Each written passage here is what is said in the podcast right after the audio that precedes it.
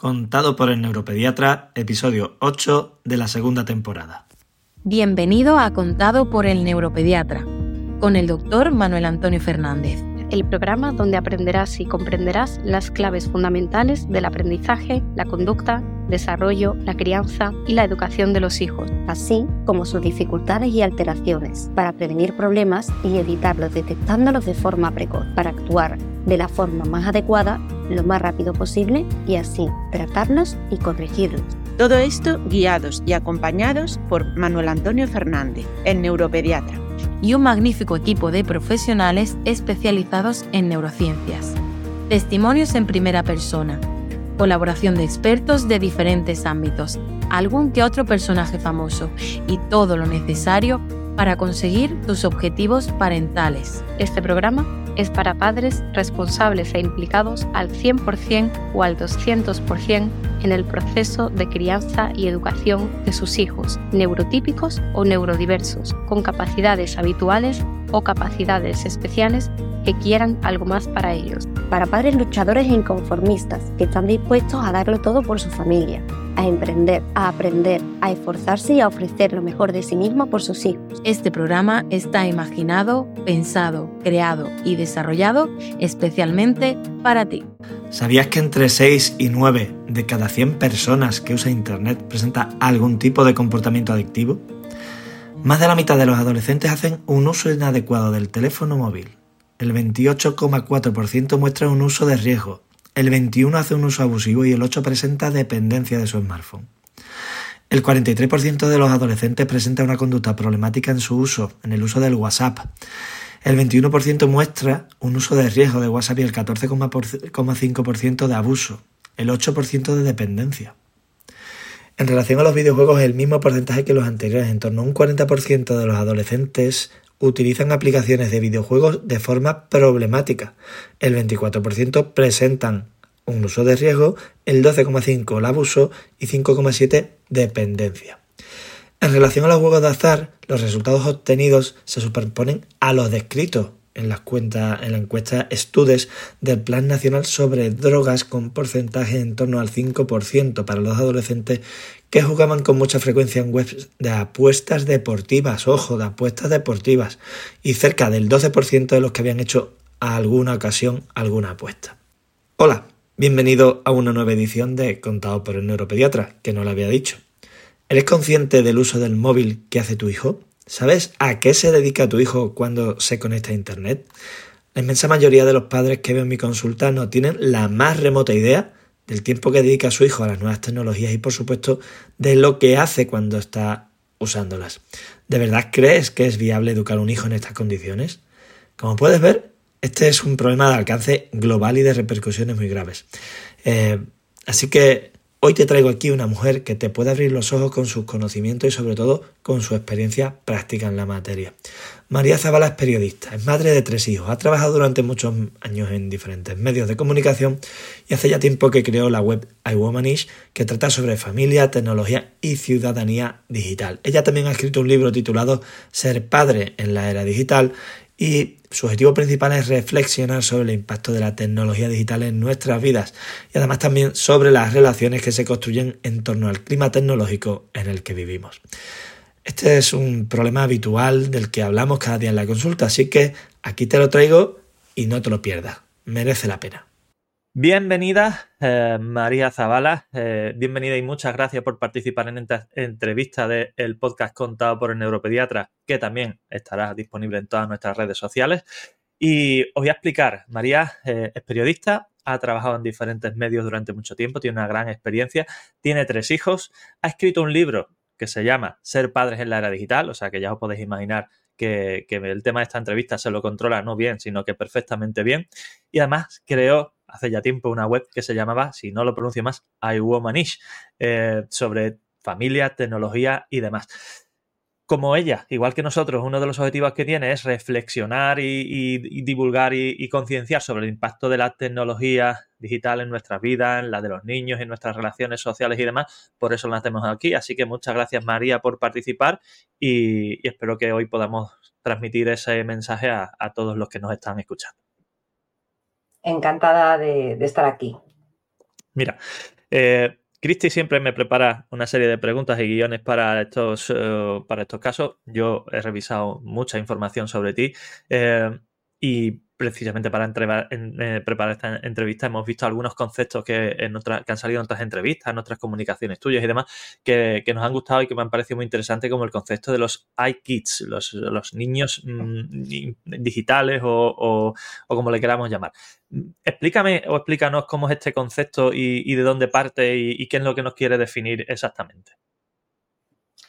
Bueno, pues realmente a ver, la parte inmediata que nos supongo que nos viene a muchos a la cabeza es que, eh, eh, eh, bueno, kids es niños en, inglés de una manera coloquial, ¿no?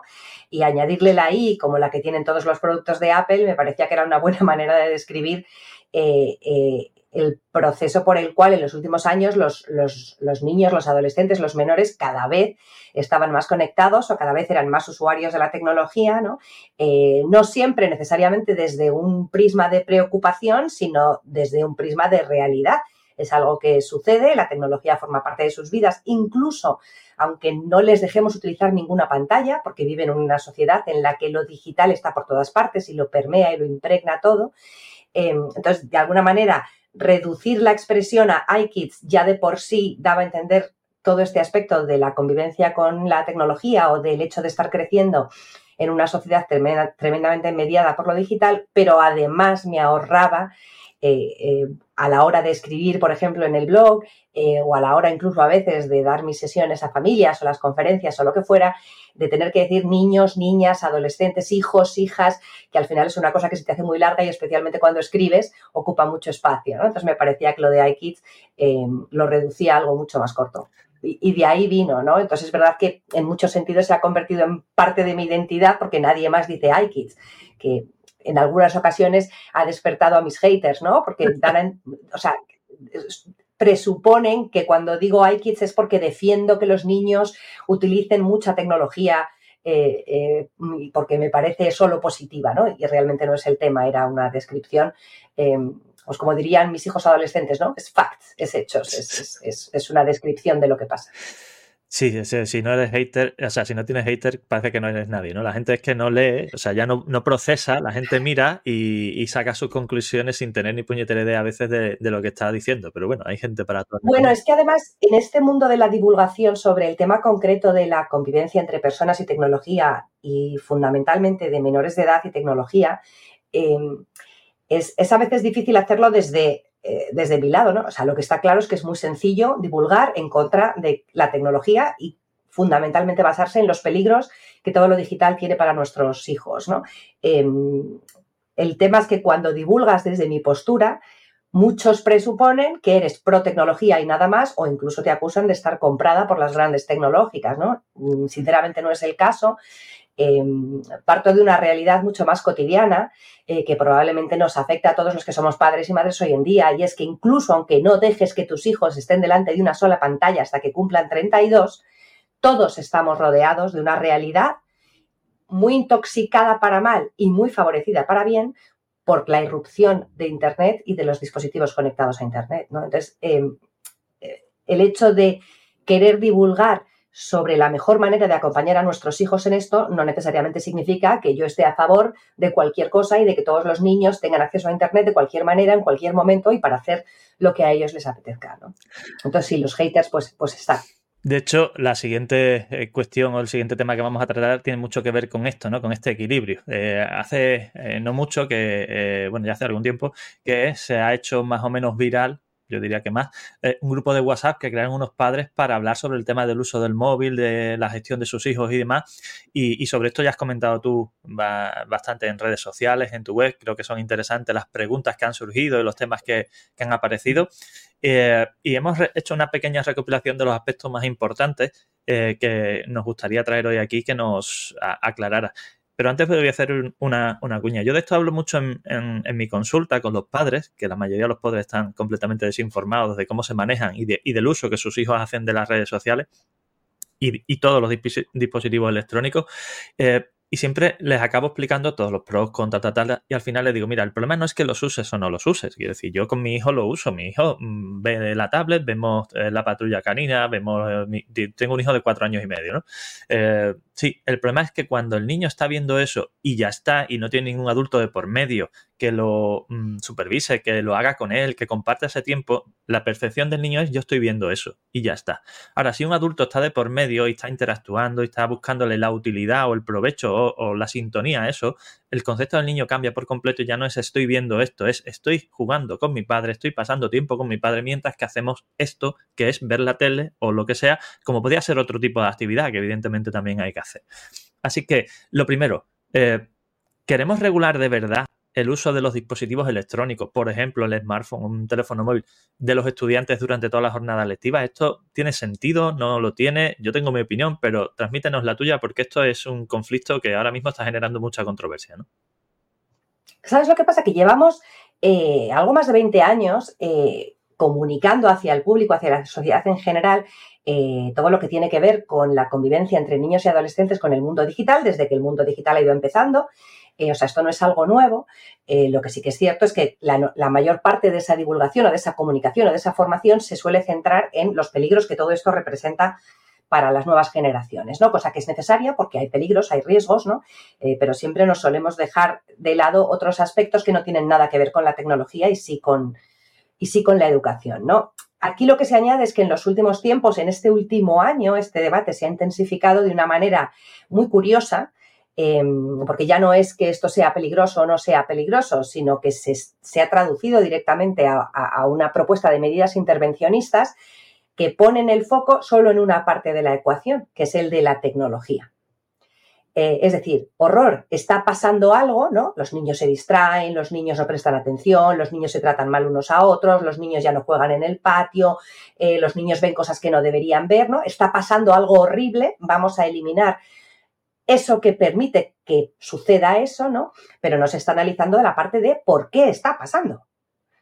Es decir, no solo está pasando todo eso porque existe una máquina que permite que los menores lo hagan. A lo mejor el por qué está pasando es eh, pues porque los adultos no estamos haciendo determinadas cosas que deberíamos estar haciendo, o porque los sistemas y también las plataformas a las que se acusa de todo y tienen gran parte de responsabilidad tampoco están haciendo todo lo que deberían. Entonces, al final, yo creo que el gran problema que tenemos en general como sociedad con este tema, pero especialmente las familias y quienes eh, en teoría se dirigen a nosotros para darnos información, es que metemos la tecnología, todo lo que tiene que ver con las pantallas, hoy por hoy pantallas, pero en breve mucho más que pantallas, en un departamento estanco. Lo metemos en un sitio separado del resto de la educación y del resto de lo que son las personas.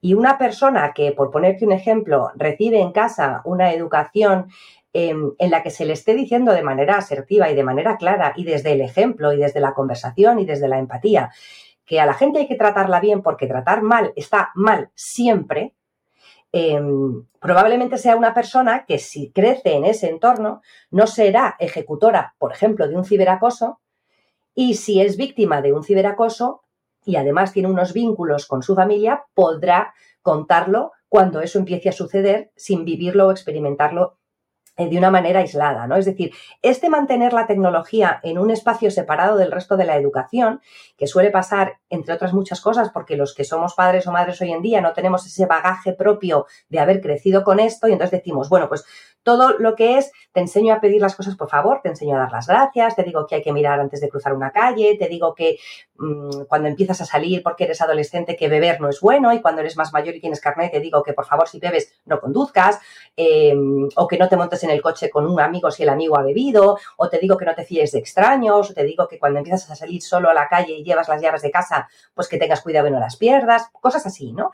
Em, no lo hacemos con el tema de la tecnología. Y si, por ejemplo, nuestros hijos queremos que lean, pues vamos con ellos a una librería y les animamos a elegir un libro. Y si eligen uno que vemos que claramente no van a poder leer, les ayudamos a mirar en otra sección. Entonces elegimos de manera conjunta, volvemos a casa, buscamos un sitio donde se pueden guardar los libros. Eh, pero eso no significa que nuestro hijo vaya a ser ordenado y guarde los libros después de leer un ratito. Y luego le decimos, venga, ahora porque es un rato que puedes leer, pero eso no va a hacer que el niño decida que siempre que le digamos hay que leer, lea, ni va a determinar con qué atención lee o si va a preferir romper la página porque le parece más entretenido, ¿no? Ni necesariamente eso nos garantiza que el niño va a ser un gran lector, aunque puede que incorpore hábitos de lectura. Podemos leerle por la noche o podemos no leerle por la noche. Puede haber muchos libros en casa, pero que nadie le lea al niño ni le haga ni caso. Y esto, que lo tenemos como normalizado, con la tecnología no pasa. Y cuando tenemos niños pequeños, fundamentalmente hay dos pasos. Le dejo o no le dejo pantallas. Y si le dejo pantallas, ¿cuánto tiempo? Y ese cuánto tiempo no es pensando en lo bueno, o sea, no es pensando como quiero que coma de todo, le pongo de todo, sino pensando no quiero que coma donuts y por lo tanto no los compro, que es lo que hacemos con la tecnología, ¿no? Es cuanto menos tiempo mejor porque se supone que así tendremos garantía de evitar problemas. Y cuando llegan a la adolescencia, ahí ya no es solo el tiempo, eh, sino los peligros y hemos perdido muchas oportunidades de conectar con nuestros hijos, como tú decías, en el ámbito de, la, de, lo digital, ¿no? Porque al final es cuando hablamos de educación, eh, y tú de esto sabes mucho más que yo, y del desarrollo de los niños, las rutinas, ¿no? Tienen una enorme importancia para que ellos sepan qué viene, para que ellos anticipen qué tipo de cosas hacen con mamá o papá y qué tipo de cosas tienen que ir poco a poco aprendiendo a hacer ellos, o cómo se relacionan de maneras lógicamente diferentes con los niños en clase o en la guardería o en el parque o en la calle con sus hermanos y de qué manera con papá y mamá, ¿no? Todos estos hábitos no los trabajamos igualmente en lo que tiene que ver con la tecnología, pero los niños desarrollan hábitos digitales que van más allá de cuánto tiempo les dejamos estar delante de una pantalla y que van más allá de si les dejamos o no les dejamos pantallas. Interiorizan hábitos respecto a cuál es nuestra percepción adulta sobre este mundo. Si siempre que hablamos de pantallas hablamos mal, como algo muy peligroso, como algo malo que genera adicción, que les hace más tontos, o todo lo contrario, o no hablamos. Em, desarrollan hábitos que tienen que ver y que claramente se dan cuenta si nosotros abrir las puertas digitales, es decir, dejarles utilizar dispositivos, es claramente para que nos dejen tranquilos, es decir, te pongo vídeos para yo dormir la siesta, te pongo vídeos o te dejo mi móvil para que no molestes, o como decías tú, te dejo utilizar un dispositivo y estoy contigo, o te dejo utilizar un dispositivo y después hablo contigo sobre lo que has hecho y si te ha gustado o no te ha gustado, ¿no? Desarrollan hábitos que tienen que ver con nuestro ejemplo. Si nos ven usar mucho o poco tecnología, pero también para qué nos ven usarla. Desarrollan hábitos que tienen que ver con, con nuestra disponibilidad analógica para compartir vida digital, como decías tú. Es decir, yo le pongo la tablet con vídeos para que los vea solo y entonces, como la evidencia sociológica demuestra en los últimos años, los niños aprenden a negociar consigo mismos solamente qué ven, cómo lo viven, cómo lo interpretan, porque nosotros la intervención es fundamentalmente sí o no y luego cuánto tiempo, ¿no? O, por lo contrario, de alguna manera se acostumbran a que esa vida digital de estar delante de una pantalla a veces es solo, pero muchas otras veces es con nosotros implicados de alguna que otra manera, ¿no? No es lo mismo que siempre aparques al niño delante de la tablet para ver vídeos o que nunca le pongas delante de una tablet a que de vez en cuando, además de otras cosas, pues no lo sé, pongas un tutorial de una plataforma de streaming de contenidos audiovisuales sobre cómo hacer magdalenas y lo pones en la cocina mientras haces con tu hija de 8 años magdalenas. Eso es pantallas, eso es plataforma de streaming, eso es también tiempo compartido, eso es tiempo de calidad con tu hija y eso también es cocinar unas magdalenas healthy que te tomas para merendar. ¿no? Y como después la niña le puede contar a alguien que ha hecho las magdalenas con tal topping porque lo ha encontrado ella con mamá en YouTube. ¿no? Y esto también facilita que nuestros hijos interioricen que formamos parte de su vida con tecnología. No que la porque la realidad es que cuando llegan a la adolescencia, la enorme mayoría de los adolescentes están en dos puntos muy diferentes y muy extremos. O no les han dejado prácticamente nada y entonces llegan a la adolescencia con todo lo que eso implica, especialmente en función de cada adolescente, de transgresión de normas o de querer mm, eh, eh, eh, afrontar determinados riesgos o de enfrentarse a la autoridad, ¿no? Em, y, la única referencia es me han dejado sí o no y cuánto tiempo, ¿no? Eh, o, vienen con una normalización de que sus padres forman parte de eso de alguna, de alguna manera, ¿no? E insisto, por, por resumir, que me enrolle muchísimo. Encantado. El gran problema que tenemos es que ponemos todo lo que tiene que ver con la tecnología en un sitio separadito del resto de la educación que damos. Y yo no tengo que ser experto en protocolo para recordar que pidan las cosas por favor, no tengo que ser experto en gastronomía para decirles que lo mejor es comer de todo, eh, pero para que coman brócoli tiene que haber brócoli en casa, tengo que hacer el brócoli, me tienen que ver comer brócoli a mí, em, y si no funciona el brócoli tendré que cambiar y probar otra verdura. Con la tecnología pasa lo mismo, no simplemente vale le dejo usarla o no le dejo usarla. Buen ejemplo no es solamente que no me vean nunca con el móvil en la mano, sino que me vean estar dispuesta a aprender cosas nuevas que no sé, o que me vean darme cuenta en voz alta de que llevo mucho rato distraída con el móvil y que paro, o que me vean haciendo algo bueno por mí o por otra persona a través de la tecnología. Entonces, al final lo reducimos todo en el fondo a lo que nos viene mejor. Y esta corriente em, em, ciertamente conservadora eh, y hasta cierto punto nostálgica, eh, está muy bien porque el objetivo es proteger a la infancia, pero tendríamos que intentar al mismo tiempo que les protegemos a nuestros niños y niñas, y tendríamos que intentar prepararlos. Y para prepararlos para el mundo que les espera, o entendemos que el primer elemento somos nosotros mismos, y es ahí donde para mí está la gran reivindicación, o nos vamos a quedar cortos, porque está muy bien tener leyes que protejan a la infancia y está muy bien exigir a las plataformas que hagan entornos o productos y servicios seguros, pero al final la principal influencia conforme crece un niño de cómo ve el mundo, de cómo vive el mundo y de cómo de amparado se siente, no es ni el colegio, ni el mundo de Internet, ni las leyes, es su familia. Entonces, cuando yo escribí el libro, eh, entonces y ahora hay, mucha literatura sobre cómo educar en la era digital. Y yo no quería eso porque yo no, no soy nadie para decirle a alguien cómo educar. Eh, no creo que sea una única fórmula. Por eso yo quería el título de ser padres. ¿Qué significa ser padres hoy? ¿Qué cosas es importante que tengamos en cuenta y qué cosas es importante que nosotros mismos sepamos? Porque nos estamos dejando esa parte. Y las familias tenemos mucha información sobre todos los peligros, pero mucha menos información sobre recursos prácticos de cómo entender esta tecnología que nos rodea a nosotros, en primer lugar, y de cómo ponerla en manos de nuestros hijos de una manera gradual, poco a poco, acorde a la edad y compartiéndolo con ellos, y de una manera en la que no tengan ellos capacidad de decisión o autonomía absoluta desde el principio, sino de manera progresiva, como pasa en el resto de parcelas de la educación. Y por eso defiendo la necesidad de normalizar la tecnología en el marco de la vida familiar. Y normalizar no significa ni darles barra libre de wifi, ni prohibir todos los dispositivos. Significa incorporar lo digital al resto de la educación que estemos dando en casa. Mira, vi hace un tiempo un GIF que me hizo mucha gracia, GIF meme como le queramos llamar, que decía, un niño estaba llamando a su padre que estaba con, con un móvil, ¿no? Le decía, papá, papá, y el otro, sí, dime, papá, dime, papá, dime, si te estoy escuchando, dice, no, no, escúchame con los ojos, por favor.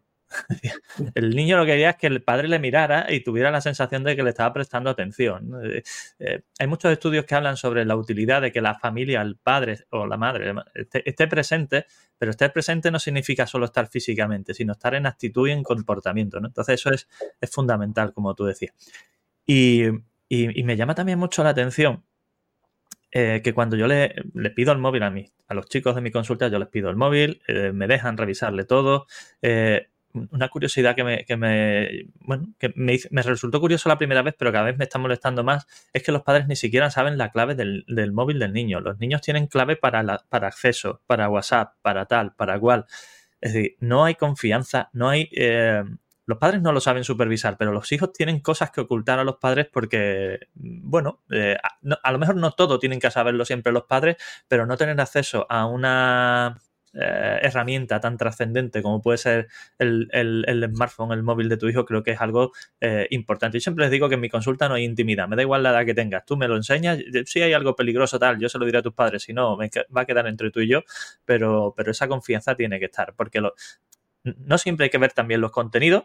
Eh, es que hoy en día con ver el tiempo de uso del, iPhone o, el bienestar digital de, un, Android, puedes saber cómo es el perfil de uso del niño del móvil. A lo mejor no tienes ni siquiera que entrar a ver qué es lo que está viendo, pero sí cuántas horas lo usa, en qué horario, si se duerme cuando se tiene que dormir, si se levanta, si lo está usando en clase.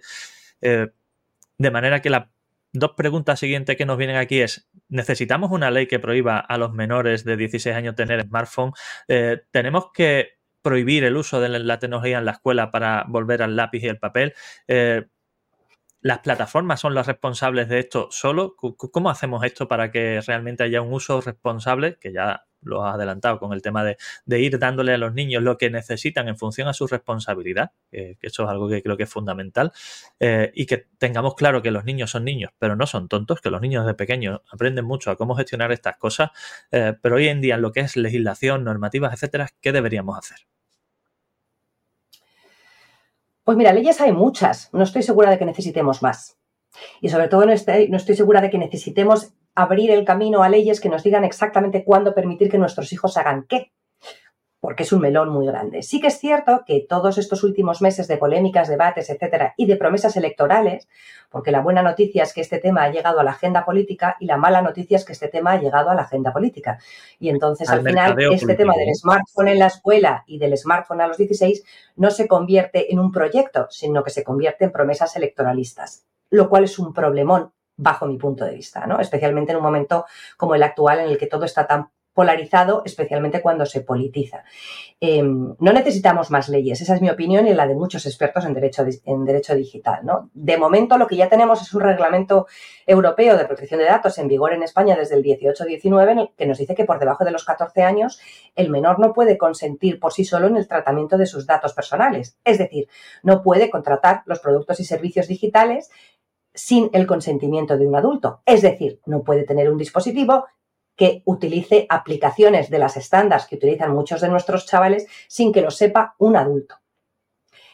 Es verdad que las plataformas no implementan buenos sistemas de verificación de edad, pero sí que es cierto que tenemos desde hace mucho tiempo en los dos principales sistemas operativos con los que funcionan los smartphones, tanto en Google como Apple, la funcionalidad que nos permite que cuando yo decido que es el momento de que mi hijo tenga un móvil, le configuro un perfil de menor de edad si tengo Android es con Family Link, si tengo Apple es con En Familia. Y si yo digo que ese móvil es de un menor de edad, ese menor de edad no va a poder descargarse aplicaciones en ese móvil que yo no autorice.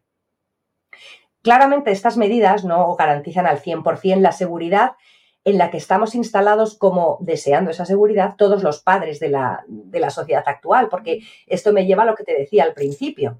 No es tanto qué está pasando, sino por qué está pasando. Hay muchas cosas que pasan con la excesiva libertad de nuestros niños en Internet que tiene que ver con que también desde hace unas décadas somos padres y madres que quieren más ser amigos de sus hijos que figuras autoritarias. Y esto también tiene mucho que ver con que vivimos en una sociedad, afortunadamente, en la que ya la solución no es pegar, sino otras cosas. Pero aún así, en función de nuestra manera de ver el mundo, defendemos lo de te vas al rincón de pensar o defendemos eh, eh, la regañina o defendemos... No sé si me explico. Que pasan muchas más cosas que lo meramente tecnológico si me cuesta decir que no a mi hijo, si siempre quiero que esté contento, si no quiero que se enfade, si cuando se enfada yo mismo no lo sé gestionar, si quiero garantías constantes de que mi hijo va a estar bien. O sea, sí, para tener un nivel, de un nivel de vida razonable o llegar a fin de mes, tengo que estar tantas horas que no puedo estar pendiente de mi hijo. Que también eso no. Claro, es que, y, y, en una sociedad además que nos alimenta en un hay que buscar estar bien, estar mal está mal, eh, estar triste triste puede ser un problema de salud mental cuando no necesariamente tiene por qué ser así. Eh, nuestros niños ya no son felices, nuestros hijos están deprimidos, nuestros adolescentes ya no tienen valores, los niños ya no saben entretenerse, eh, mm, tienes que pasar, o sea, también vivimos en una época de la paternidad, de la maternidad, en la que es que hagan actividades extraescolares para estar estimulados, pero no demasiadas para que puedan seguir siendo niños, eh, que pasen tiempo contigo, pero que no sean el centro de tu existencia. Tienes que ser un padre presente, pero no un padre helicóptero. Caramba, es que todo eso también está pasando, no es solo lo de la tecnología. Entonces, eh, muchas veces el, gran problema, desde luego el que yo me encuentro en las mediaciones, es que eh, todos, y yo la primera en muchos momentos, estamos educando a los hijos que queremos tener y no a los que tenemos. Y, eh, reconvertir esa situación es muy complicado. Yo soy la primera que querría que mis hijos fueran o sea, que se integraran bien en todos los círculos y que a, los tres les fuera bien académicamente y que los tres fueran excelentes socialmente y que se les dieran bien los deportes y que comieran frutas y verduras y que hicieran un montón de cosas que en el fondo lo que conseguirían es hacerme a mí la vida más fácil y sobre todo pintar un retrato muy bueno de mí como madre. Porque nos cuesta mucho que nuestros hijos tengan problemas por ellos y porque nos representa a nosotros como padres, ante los ojos de los demás. Entonces, ¿Necesitamos una ley que nos diga que los menores no pueden tener em, móvil antes de los 16? Insisto, ya hay legislación, ya hay normativa que nos dice eh, que por debajo de los 14 no tienen eh, eh, la capacidad legal de consentir en el tratamiento de sus datos. y esta parte de la demanda social del último año que dice que hay mucha presión social para darles el móvil a los niños antes de los 16 y que por eso quieren una ley que elimine esa presión social, yo sinceramente creo que el aprendizaje que trasladamos a nuestros hijos con eso, que se resume en para resistir la presión social y por lo tanto que no te sientas influido para tener que hacer algo que no quieres hacer, lo mejor es que pidas que otro venga y quite, elimine esa presión social, no me parece educativo. Porque hay que saber te quite la responsabilidad de tomar decisiones, por ejemplo. Claro, lo que no hay es una ley que nos obligue a comprar un móvil a un niño a una edad determinada. O sea, mis hijos han tenido móvil a distintas edades y no lo han tenido de la misma manera, porque tener un móvil no es una única cosa. Tú puedes tener un smartphone o un no un smartphone, es decir, con conexión a Internet o solo para llamadas. Si tienes un smartphone, puede tener este perfil de usuario de menor de edad y por lo tanto no poder descargar prácticamente nada. Puedes contratar un plan de datos limitado de manera que a poco que vea fuera de casa dos vídeos en YouTube, se quede sin datos móviles y tú no renovarlos. Puedes tener aprender a configurar ese móvil para que por la noche no se conecte a la red wifi de tu casa si es que tienes y por lo tanto a las 2 de la mañana no acceda a internet y como no tiene datos móviles infinitos tampoco pueda estar navegando desde sus datos. Y todo eso que no es más difícil que hacer lentejas o cambiar una rueda o hacer la declaración de la renta, el problema es que nadie nos lo pone fácil a los padres para que sepamos que está ahí, para que aprendamos a configurarlo, para que aprendamos a utilizar esas herramientas como aliados en la educación están por todas partes la información sobre estos recursos, pero no llegan tanto como la información sobre todo lo que puede ir mal si tu hijo tiene móvil. Desde luego, un niño de nueve años no tiene por qué tener un smartphone y mucho menos con acceso infinito, ilimitado, eterno a Internet y con la capacidad de decidir si se descarga Instagram o TikTok o YouTube. Pero hay muchas otras cosas, entre que lo tenga así y no lo tenga hasta los 17, hay muchas cosas que se pueden hacer. Y esta es la parte que yo reivindico que hay que acercar a las familias porque la realidad es que muchas cosas de este tipo no las sabemos porque ni siquiera las sabemos para nosotros. entonces todos los adultos tenemos un smartphone, pero muy pocos adultos em, tienen un antivirus en su móvil, que es donde llevamos nuestras vidas enteras. ¿no? Eh, o muchas familias en España tenemos un router en casa para tener internet en casa, pero la enorme mayoría de los españoles no cambian la contraseña que viene por defecto en el router cuando lo compramos. Y todos queremos que internet sea un sitio seguro, pero la contraseña más utilizada por los españoles sigue siendo un 23456. Si los adultos no tenemos capacidad de, de, desenvolvernos en un mundo digital con un mayor conocimiento, difícilmente vamos a encontrar las ganas de implicarnos de esa manera en la educación de nuestros hijos, ¿no? Porque yo defiendo que hay tres niveles de implicación. La implicación material, ¿qué tecnología pones en manos de tus hijos y por qué? Lo que decíamos antes, para yo dormir la siesta o para más cosas la implicación funcional, que es cómo preparo esa tecnología, que es la que a la mayor parte de los padres nos da pereza, aprender a configurar, porque se pueden configurar muchas cosas, y luego la implicación experiencial, que es de la que tú hablabas y que también es inexistente. Si yo cada vez que mi hija me habla de TikTok le echo un sermón porque cuando yo tenía 14 años mi adolescencia era mucho más auténtica y la de ella es una basura, o si cada vez que me habla de que sigue hasta influencer, yo lo que digo es, es que madre mía, los influencers de ahora, porque en los 80 todos leíamos la Super Pop por sus contenidos filosóficos, pues claramente no vamos a compartir nada.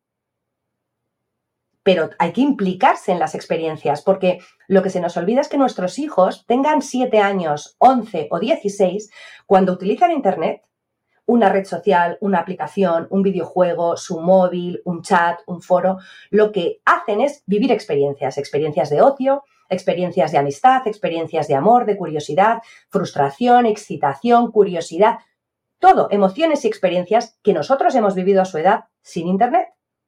Y es ahí donde hay que apoyarse para también conectar con nuestros hijos. Ojo, no conectar para ser sus amigos, sino para entender el mundo en el que están creciendo, porque lo que buscan es lo que han buscado los adolescentes siempre, solo que ahora lo encuentran muy fácil, masivamente. Claro, si no tratamos de, de pegarnos un paso más, pues entonces necesitamos que haya leyes que nos digan qué está bien y qué está mal. Pero la realidad es que depende mucho de los menores, de cómo sean, de su contexto. Muchas de estas demandas de legislación al final se dirigen a una burbuja, eh, social, me refiero, porque hay, muchos eh, entornos en nuestro país pues para los que el mayor problema de sus vidas cotidianas no es que sus hijos consuman pornografía en Internet, porque a lo mejor el mayor problema es tengo algo o no tengo algo para cenar en casa, o mi hijo sale a las 2 del instituto, yo llego a las 10 a trabajar, ¿cómo hago yo para que esto responda a lo que se supone que es educar bien? ¿no? Entonces, Parece muy sencillo, pero en realidad es mucho más complicado eh, que solamente decir deben tener smartphone o no deben tener smartphone, porque a lo mejor se prohíbe por ley que no tengan, que tengan móvil, pero entonces, ¿qué hacemos con el resto de dispositivos? Si acceden a una tablet, si van a un, em, a un punto eh, de estos en los que se puede uno conectar en un ordenador y se crean un perfil, ¿esto cómo lo regulamos? Em, y si además necesitan para hablar con el niño cuando vuelve del cole, por ejemplo, ¿qué, qué hacemos? Bueno, aparte de eso, ¿no? Pero luego es muy curioso porque la primera medida es prohibir los móviles en el colegio. O sea, estamos prohibiendo en los colegios que los niños usen algo que les han dado en su casa. También esto a veces es todo muy injusto para la comunidad docente, ¿no? Eh, y entonces la segunda parte de esta ecuación es, y como yo no quiero que tenga el móvil en casa pese a que es una presión, que haya otra ley que prohíba que tengan móvil hasta los 16. Pueden no tener móvil, pero pueden hacerte la trampa, irse por detrás y crearse un perfil en una red social donde sea. Entonces, vuelvo a lo de siempre. No solo es, oh, horror, está pasando todo esto, sino por qué está pasando. O sea, porque los niños consumen según qué contenidos, porque los niños se comportan de determinada manera. Porque es que el problema es que si analizamos el por qué, a quien tenemos que mirarnos es a los adultos, al espejo, y no a los dispositivos o a los entornos digitales. Y como decías tú al principio, y ya después de esto vamos a pasar a hablar de la parte positiva, no solo de lo negativo. Eh, si estás empezando a, crear leyes que te dicen qué y cómo y cuándo puedes usar según qué cosas y lo estamos aplicando a un móvil, ¿por qué después no se abre la brecha esta tan delicada que a una tablet, a televisión Smart TV, al uso de videojuegos, mm, en fin, porque ya puestos a regular, ¿no? Pues le decimos a alguien si puede tener una Play en casa o no, para el Claro, a ver, es, lo que te comentaba, es, entonces, ¿qué hacemos? Si, porque efectivamente esto sería un problema, entonces al final nos podemos en, Porque la presión social para tener la Play o la Xbox me dirá la que es también, ¿sabes? Bueno, claro, se puede terminar en un escenario de prohibido el acceso a los menores de 18 años de edad a todo lo que sea Internet. ¿No? A plataformas de streaming, a smart TVs, a tablets, a aplicaciones, a videojuegos, bueno, o, establecer según qué parámetros para que sea mucho más garantista y que efectivamente funcione y que un menor solo pueda acceder a un contenido de menor. Algunas de las problemáticas que nos encontramos es que tú para verificar tu edad tienes que dar tus datos y no siempre eso es compatible con la legislación de protección de datos personales. ¿no? Em, y ahí están parte de los obstáculos, aunque se está buscando la manera de, solventarlos, pero no todo el mundo está de acuerdo en cómo hacer em, todas estas cosas, ¿no? Todo, lo que un menor se pueda encontrar en Internet o todo lo que pueda pasar si utiliza tecnología eh, eh, tiene su parte mala y tiene su parte buena, como lo tiene todo lo que no es tecnología. Dime, te, voy a, Las has enlazado ahí y lo voy a aprovechar. Beneficios de la tecnología no ya solo para el chico, sino para la familia en su conjunto. Yo creo que el mundo digital lo primero que hace es proporcionarnos una oportunidad añadida de conectar en familia.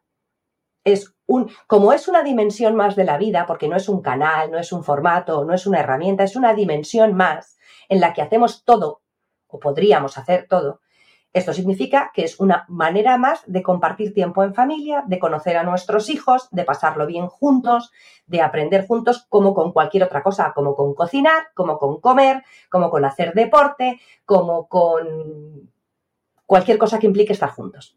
La tecnología nos facilita, más que incluso que en muchas épocas anteriores, conocer a nuestros hijos y estar con ellos, ¿no? Porque esto que tú comentabas de tener una mínima idea de qué utilizan, cuánto tiempo, para qué, nos ayuda también a conocer a nuestros hijos. El tema es que como nos hablan de eso como control parental, lo estoy interiorizando como una supervisión, como un control, como un espionaje, como cuando le pilla haciendo algo malo, tendrá que haber unas consecuencias. Entendiendo, por otra parte, que lo que menos hay en la sociedad actual, y no solo con los menores, es la asunción de las consecuencias de los actos. Derecho a todo, ninguna obligación y responsabilidad. e, efectivamente. Entonces, hoy por hoy, en la sociedad en la que vivimos, lo digital es una responsabilidad más de los que estamos educando. Eh, eh, prevenir problemas, proteger en según qué circunstancias, compartir espacios, compartir experiencias. Entonces, sí, es, es, una oportunidad más de conectar con nuestros hijos. Hay miles de ejemplos de cosas que podemos hacer con la tecnología como elemento unificador, desde lo del vídeo de las Magdalenas que te comentaba antes, ¿no? Hasta lo más obvio que puede ser ver juntos una película en una plataforma de streaming o organizar por las noches ver todos juntos vídeos en YouTube de temas que vaya eligiendo cada uno de la familia, hasta compartir en un chat familiar, por ejemplo, con adolescentes, los GIFs o memes que nos vamos encontrando unos u otros. Eh, hasta organizar actividades, que pues por ejemplo, ¿no? Eh, eh, em, pues llega el verano y yo normalmente a uno le encargo que grabe vídeos a lo largo del verano para luego al final de las vacaciones hacer un vídeo. Entonces está sacando su móvil y está grabando vídeo para un vídeo que va a ser el resumen y tenemos ya como no sé, nueve veranos con vídeo del verano que han hecho mis hijos, ¿no? Em, a otro le encarga, si por ejemplo vamos a hacer un viaje, que es el responsable de todos, los, de todos los itinerarios con la app de mapas o de buscar sitios en función de dónde estamos, que estén cerca y está utilizando el móvil para buscar toda esa información porque es el responsable. O a lo mejor a la niña le pido que sea la encargada de hacer playlists para la música que vamos a escuchar en el viaje y que tenga canciones que nos vayan gustando a todos. Es por ponerte algunos ejemplos. Todo eso va a ser tiempo de pantalla, todo eso es uso del móvil. Entonces, el tema es que ellos sepan que fenomenal. De, hecho, es, algo que suena tan lógico que no nos debería resultar mm, excepcional, ¿verdad? Pues nos resulta excepcional por esa ausencia de bagaje, ¿no? Como yo no lo hice, no se me ocurre la idea. Yo lo que me encuentro es que muchas familias lo que me piden es ideas concretas, ejemplos concretos que, puedan ellos eh, reproducir en casa y porque tenemos muy interiorizado el tema del peligro y el, tema social, no ya solo con los menores, de que usar el móvil es una pérdida de tiempo. Porque como tenemos todos esta etiqueta y los menores aún más de adictos, parece como que solo por tener el móvil en la mano y usarlo eres un adicto y estás perdiendo el tiempo.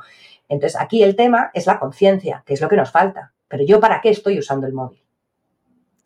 De hecho, de eso se habla muy poco en las casas. Y tanto. Pero ¿para qué lo por este equilibrio eh, casa-escuela? Porque yo, por ejemplo, en el centro escolar de mi hijo, eh, que es el CEU, y, siempre lo digo porque estoy muy contento con ello, eh, estoy tan. Eh, es decir, el uso de dispositivos electrónicos es algo muy natural porque allí lo usan en el día a día, en su proceso de aprendizaje y demás, pero muy natural también porque, por ejemplo, a nosotros nos mandan vídeos semanales de las actividades que realizan los niños. Los niños saben que se graban esos vídeos para mandarlos a los padres nos piden que hagamos actividades, o sea, que las actividades que hagamos nosotros en fin de semana, hagamos fotos o vídeos con los niños para enviárselos a ellos y después comentarlos en el, aula.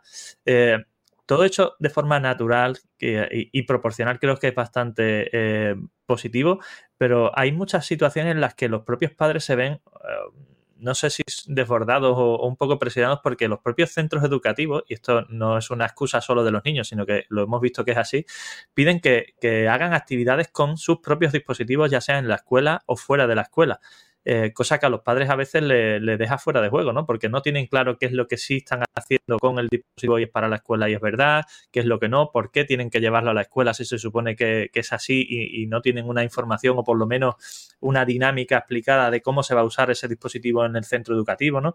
Eh, ¿Cómo se maneja ese equilibrio entre lo bueno, lo malo, el uso, la gestión de esto en la casa y en la escuela, ¿no?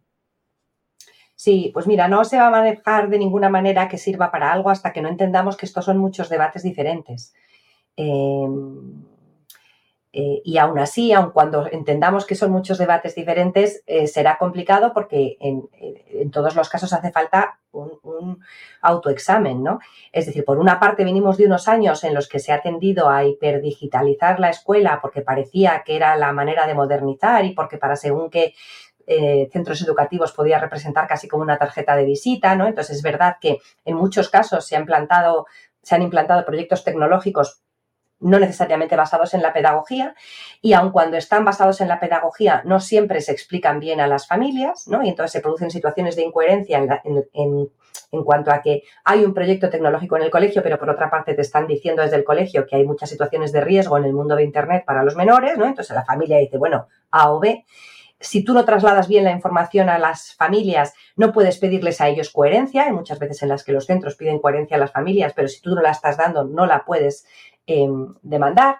Entonces, son muchos debates diferentes. Es decir, por una parte, tecnología como elemento pedagógico eh, en la escuela. Pues ahí la UNESCO habla de que tiene que hacerse con, con elementos de pertinencia, de equidad, de escalabilidad y de sostenibilidad. O sea, que sea, y no siempre se ha hecho así hasta ahora. precisa de un eh, eh, replanteamiento, ¿no? Por otra parte, en el caso de las familias, bueno, y también de los colegios, gran parte de, porque este último punto responde a si los niños aprenden mejor o peor con tecnología y la respuesta es ni mejor ni peor, es un complemento y el niño que se distrae fácilmente se seguirá distrayendo fácilmente y el niño que sea más responsable probablemente lo siga siendo, ¿no? Em, pero luego está la parte de la conducta, que es donde tenemos, yo creo que el principal problema. Gran parte de los problemas que se dan con el uso del smartphone personal de los estudiantes en los centros educativos no tiene que ver con lo académico, tiene que ver con la conducta, con que utilizan ese móvil cuando no deben o para lo que no deben.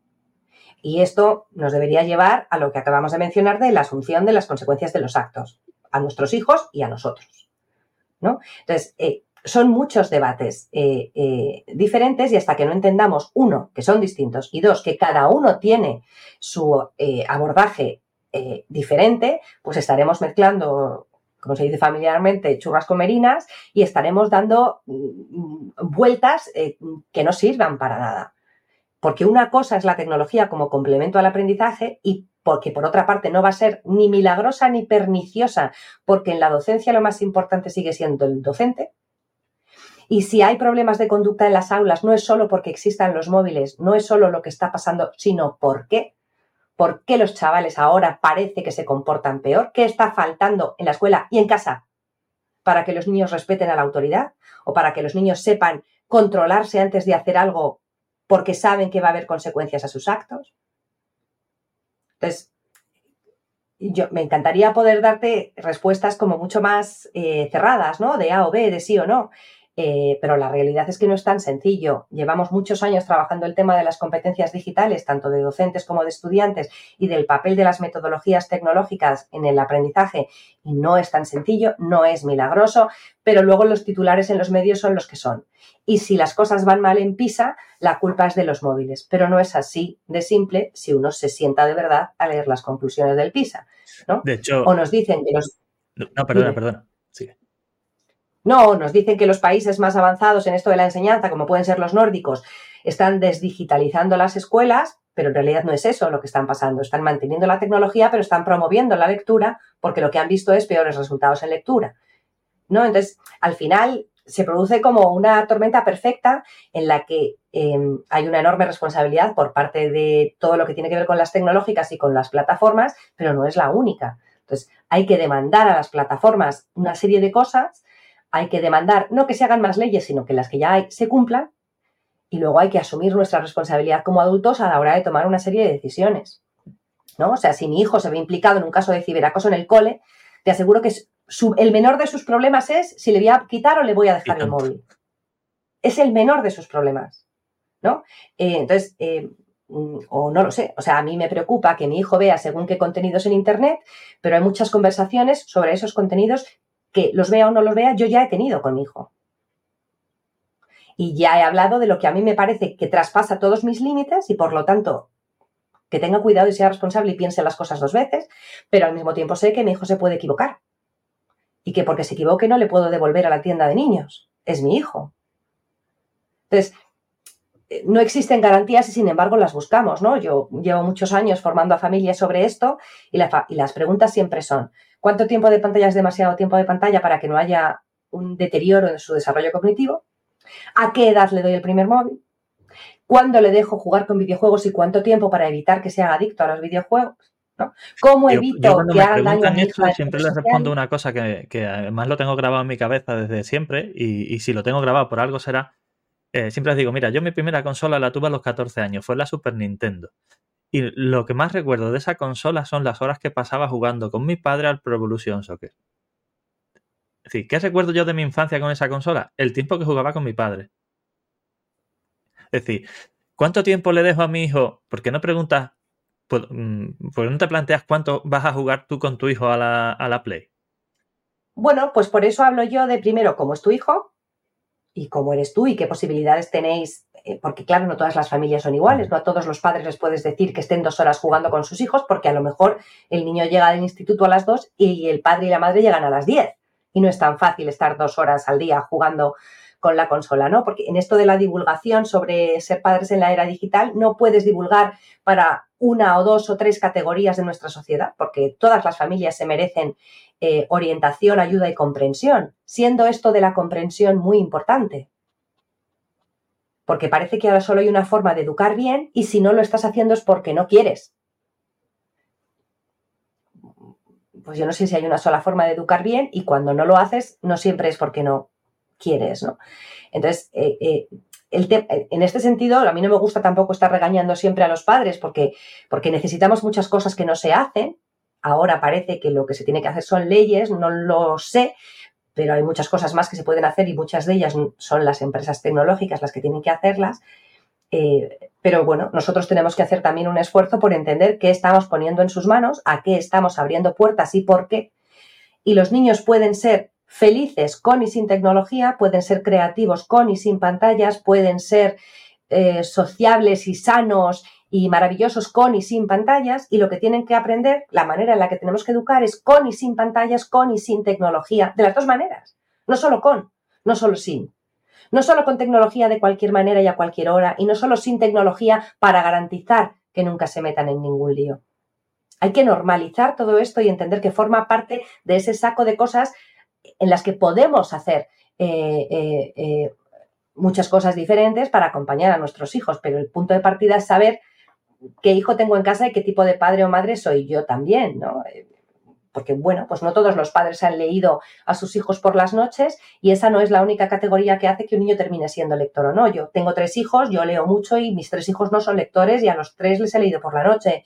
Mi marido hace mucho deporte y ha hecho deporte con ellos y algunos son deportistas y otros odian el deporte. Eh, y yo tengo siempre fruta en casa y como fruta delante de mis hijos y les pongo fruta, pero no les gusta la misma fruta a los tres. Entonces, eh, son diferentes también en su relación con la tecnología. Eh, no han empezado a la misma edad con móvil porque no han hecho las mismas cosas antes, no tienen las mismas aficiones. Em, pongo mucho hincapié, no en que no tengan móvil, sino que se acostumbren a que el móvil sea también música o a que el móvil sea creatividad, a que no solo sea el móvil, sino que tengan mucha tecnología cerca, para que no sea solo el móvil el canal de poder hacer algo, sino que también sea el ordenador o la tablet o que aprendan la parte de la conectividad.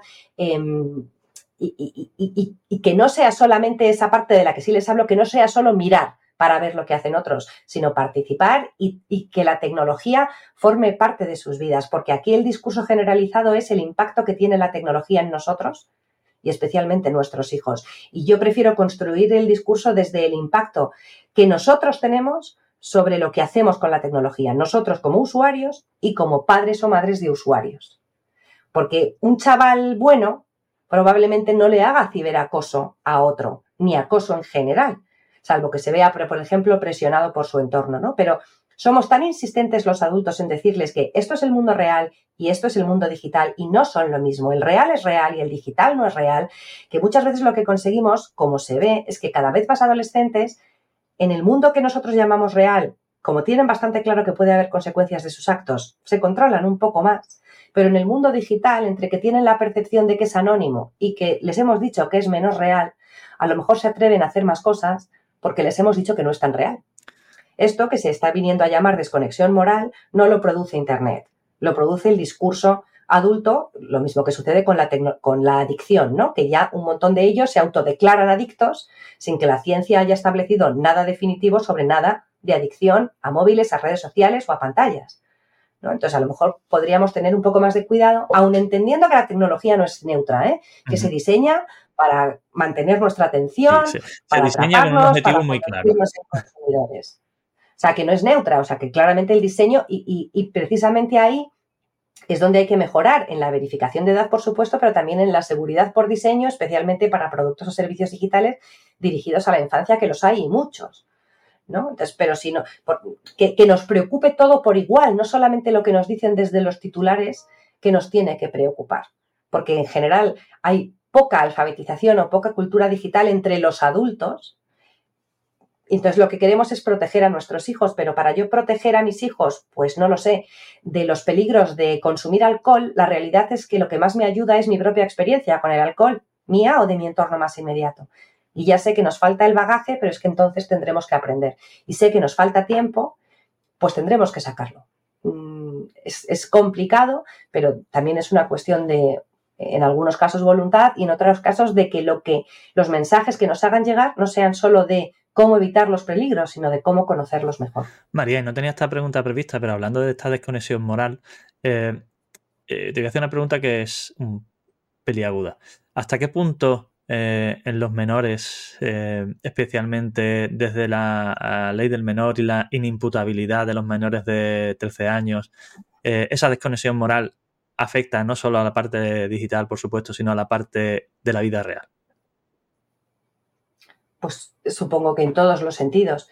Eh, pero como a mí me gusta más hablar de lo que viene antes de la legislación o de la normativa, te diría que el problema empieza por esa parte de asumir las consecuencias. No, no soy defensora de los castigos, pero hay una parte en la que se nos está olvidando que si una cosa es que mi hijo se le caiga el agua al suelo y es un accidente y ya está, y otra cosa es que mi hijo decida para montarme un pollo, que tira agua en su cuarto o que haces, pues no sé si le voy a castigar, pero él tendrá que entender que eso no está bien y no se hace. Entonces, es, en los últimos tiempos, cada vez más los niños les cuesta respetar la autoridad, les cuesta em, dominar el impulso, les cuesta controlar esa cosa de quiero hacer esto para sentirme bien y si no está mal, pues da igual. Y esto no es solamente una cosa del algoritmo, y no es solamente una cuestión de lo digital. Es verdad que como sociedad nos cuesta cada vez más esperar, porque como gracias a Internet todo nos puede llegar en dos horas, pues ¿para qué esperar? Pero esto no le pasa a los niños, nos pasa a todos. Y es por Internet, pero también porque dejamos que ocurra. Entonces, eh, esta parte de la inimputabilidad juega un papel, no creo que sea el único elemento que lo provoca. Eh, creo que tiene mucho más que ver con cambios eh, sociales que se han producido en las últimas décadas, que ponen al niño en el centro de muchas cosas, que ponen también el bienestar del niño en el centro de muchas cosas y que nadie me malinterprete, porque nadie quiere que su hijo esté mal. Mm, pero al final, cuando lo único que buscamos es que nuestros hijos estén bien, que no tengan obstáculos, que no estén tristes, que si se enfadan les podamos distraer con otra cosa para que se les quite el enfado, em, que si deciden que no nos quieren hablar en dos días porque nos odian, hagamos algo para que nos dejen de odiar. Todo esto educativamente también tiene un impacto. Más, por supuesto, otros aspectos que ya no son sociales en sí, sino puramente económicos, como el tipo de vida que llevamos, en el que no siempre todo es compatible con estar presente y educar como uno querría eh, poder educar. Y por otra parte, nos preocupa mucho a qué contenidos acceden en Internet o en las redes sociales, pero parece que preocupa mucho menos que los niños vean según qué programas en prime time de la televisión del país o series en plataformas en abierto, que tampoco trasladan los valores más exuberantes. Y sin embargo, vamos directos a por lo que implican determinadas plataformas. Entonces, bueno, pues es que hay, que pensar si nos preocupa el tema de la frivolidad, de la trivialidad, de la superficialidad, de los likes, del postureo o del erotismo, cuando todo lo que nos rodea a todos tiene mucho que ver con la fama fácil, con el éxito fácil, con que el escote más bajo es el que llega más lejos, con que el político más agresivo y que más falta el respeto es el que más minutos de televisión obtiene. Cuando todo eso pasa no es solo una cuestión de Internet, cuando la provocación o llamar la atención con lo vulgar es lo que gana, todo eso forma parte del mismo, eh, del mismo círculo, de la misma tormenta perfecta que, que yo llamo. De hecho, visto desde el punto de vista del neurodesarrollo de, la neuropediatría, y ya con esto vamos a ir terminando para no robarte más tiempo, eh, todo esto resulta, es decir, eh, el desarrollo neurológico está asociado a los mecanismos de autocontrol. De manera que se supone y se asume que cuanto más maduros somos, más autocontrol tenemos. Y, la verdad es que la, evolución de nuestra sociedad es una eh, evolución hacia la falta de autocontrol, hacia, una falta de madurez eh, neurobiológica, cognitiva, social, eh, de, conciencia, llamémoslo como quiera, que realmente lo que hace es eso, ¿no? Es decir, lo quiero todo, lo quiero ya, la consecuencia no la quiero tener. al final, todas estas consecuencias de normativas, de leyes y de entorno y de presión social va encaminada a eso. Digo esto porque muchas veces se, achaca a los dispositivos electrónicos y demás la, eh, las conductas eh, desajustadas o inmaduras o incluso el desarrollo de trastornos eh, del, desarrollo neurológico en niños. Y es verdad que esto puede tener cierta influencia, pero que no nos olvidemos que no es esto lo único, sino que los niños tienen sus trastornos y evidentemente si lo ponemos en un entorno y en una exposición que lleva esto a su máxima expresión, pues evidentemente vamos a tener muchas más, muchas más consecuencias, ¿verdad? La tecnología en general, los dispositivos, los entornos, las apps, las redes, todo esto, es cómplice de muchas situaciones, pero no causante. Si mis hijos ven que yo trato mal a alguien porque sí, porque esa persona piensa diferente a mí, o, ven que yo justifico que a alguien le insulten porque ese alguien que es insultado es contrario a mí, cuando luego mis hijos vivan como ejecutores o como víctimas esas situaciones en entornos digitales, es maravilloso que yo pueda decir que la culpa es de WhatsApp. Pero no será así. Entonces, como sociedad, tenemos que plantearnos cómo nos tratamos a nosotros mismos y cómo tratamos a los demás y efectivamente cómo nos conocemos, porque este autoconocimiento, como ya no está de moda, em, porque lleva mucho tiempo, eh, pues efectivamente ni lo ejercemos ni lo inculcamos. ¿no? Eh, pero yo creo que sigue siendo fundamental. No necesariamente igual para todos, porque no todas las personas eh, eh, somos iguales, pero como te decía antes, los niños desarrollan algunas cosas em, que tienen que ver con la tecnología, no porque les dejemos o no usar pantallas o no porque se lo dejemos usar un minuto o 53 minutos, sino por lo que sucede en su casa en relación con esa tecnología y que tiene que ver totalmente con, con nosotros, ¿no? A mí me gusta poner el, foco en las personas y no tanto en esa tecnología, porque sigo pensando que aunque muchas cosas del diseño digital nos, nos convierten en, en, productos, hay muchas decisiones que sí podemos seguir tomando nosotros, siendo la principal de esas decisiones la de ser buena persona. Entonces, aunque ahora lo que nos dicen es educar a nuestros hijos para que alcancen el éxito y para que sean felices y para que estén bien yo sigo pensando que lo primero es que sean buena gente, para que duerman tranquilos. Eh, es muy egoísta, pero, pero eh, es la realidad. Entonces, ahí es importante que ellos sean conscientes de las decisiones y eso se construye poco a poco, usen o no usen eh, tecnología, porque especialmente en la primera infancia, el kit de la cuestión no es solamente que no estén delante de una pantalla o sí estén delante de una pantalla con todos los mensajes que nos trasladan al respecto. El tema es cuándo lo están delante de la pantalla, cómo, con quién y haciendo qué. Y como decías tú al principio, y por cerrar el círculo, al final lo que más necesitan los niños para un desarrollo lo más favorable y saludable posible es cariño y amor. Tiempo de calidad. Entonces, ese tiempo de calidad que podamos pasar con ellos puede ser analógico y puede ser digital. Y si intentamos mantenerlo, eh, y dejar de ser solamente destructores de nuestros preadolescentes y adolescentes, destructores en el sentido de juzgarles constantemente porque les ha tocado vivir en un mundo con tecnología y por lo tanto no son tan maravillosos como lo éramos nosotros. Intentamos entender que los que estamos educando hoy en día somos nosotros y por lo tanto alguna responsabilidad tendremos sobre lo que está pasando y no son solamente las plataformas y los productos digitales, sino también los que educamos. O sea, nosotros nos educamos tan, nos educaron tan bien y nos jactamos de ello, ¿por qué estamos fallando? Y claramente algo no estamos haciendo bien en general. Si tenemos una sensación de que unos educan bien y otros mal y que yo tengo razón al decir qué es educar bien, ¿no? Porque se han perdido los valores, lo decimos todos, pero siempre son los demás los que lo han perdido. Sí, hoy en día, como decías tú hace un momentito, ¿no? Parece que si no sigues la línea que te dicen de cómo hay que educar a tu hijo, parece que estás ya fuera de onda y que eres un, mal padre, un mal educador y poco más que, que, estás fuera de, de la sociedad, ¿no? Sí, sobre todo porque hay, muchos, hay muchas problemáticas que te encuentras en cuanto al uso, por ejemplo, de adolescentes y de tecnología, que son las mismas en barrios estupendos y en barrios vulnerables. Eh, eh, con padres que tienen mucho tiempo, padres que tienen poco tiempo, padres que tienen mucha formación y padres que tienen poca formación. Y los problemas son los mismos. Luego no es solo la familia y no son solo las plataformas, que también es el, contexto determina mucho las cosas que se dan por sentadas, ¿no? Pero bueno, entiendo que esto es, que es muy complicado. Creo que la mejor manera de empezar a construir es entender que, lo que hagas tú en casa, más allá de prohibir o permitir, ese acompañar, aprender tú primero y después acompañar, creo que es algo posible, no es sencillo, pero es totalmente posible y, quiero pensar que además podemos disfrutar por el camino.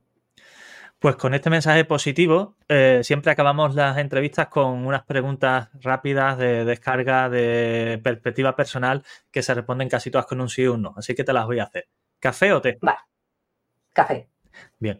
¿Mar o montaña? Yo soy un cafetero adicto, casi. Mar. Vale. ¿Lectura o deporte? Lectura. Vale. ¿Comida favorita? Eh, judías pintas con arroz.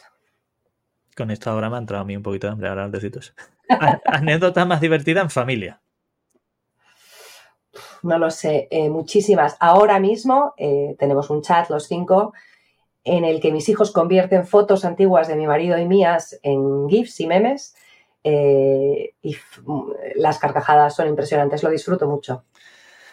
Pues buena recomendación también para las familias para ese uso responsable. María, muchas gracias porque yo por lo menos me lo he pasado bien y creo que le hemos transmitido a las familias un mensaje positivo y, equilibrado. Así que espero que en el día a día podamos seguir hablando, colaborando y haciendo cosas porque desde luego lo que hay es mucha necesidad, mucha demanda y, bueno, creo que la gente lo va a seguir eh, solicitando. Un abrazo fuerte y muchas gracias de nuevo. Otro abrazo, lo que necesitéis. Hasta pronto. Bueno, dime, ¿qué te ha parecido la entrevista y este episodio? Apasionante, ¿verdad?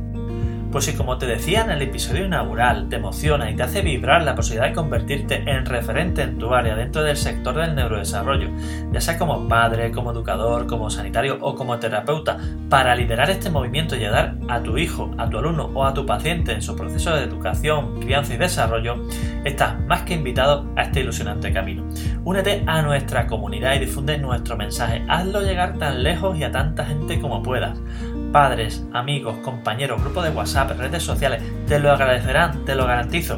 Y si quieres profundizar en alguno de los puntos que tratamos en este podcast o necesitas ayuda para la evaluación, el diagnóstico, la terapia o el tratamiento, ya sea presencial o online, de problemas de aprendizaje, conducta, maduración, desarrollo, relaciones sociales o autoestima, y también para situaciones específicas como el TDAH, la dislexia, la alta capacidad, el retraso madurativo, el autismo, las PES, la epilepsia, la migraña o los trastornos del sueño, ponte ahora mismo en contacto con nosotros en elneuropediatra.es, donde además también encontrarás cientos de artículos de gran claridad, de gran información y de gran relevancia sobre estos temas y algo aún más importante, guías de orientación para familiares eh, de apoyo en el camino de estos procesos. Y además, me tienes en YouTube, en Facebook, en Twitter, en o como se llama ahora Instagram, LinkedIn y hasta TikTok. Y por si fuera poco, estamos también en nuestro canal de difusión que acabamos de abrir y que estamos desarrollando y que desarrollaremos a lo largo de esta temporada en WhatsApp. ¿Qué más se puede pedir? Pues no te preocupes, porque evidentemente no vas a tener problemas para encontrarnos. Un fuerte abrazo y hasta el próximo episodio.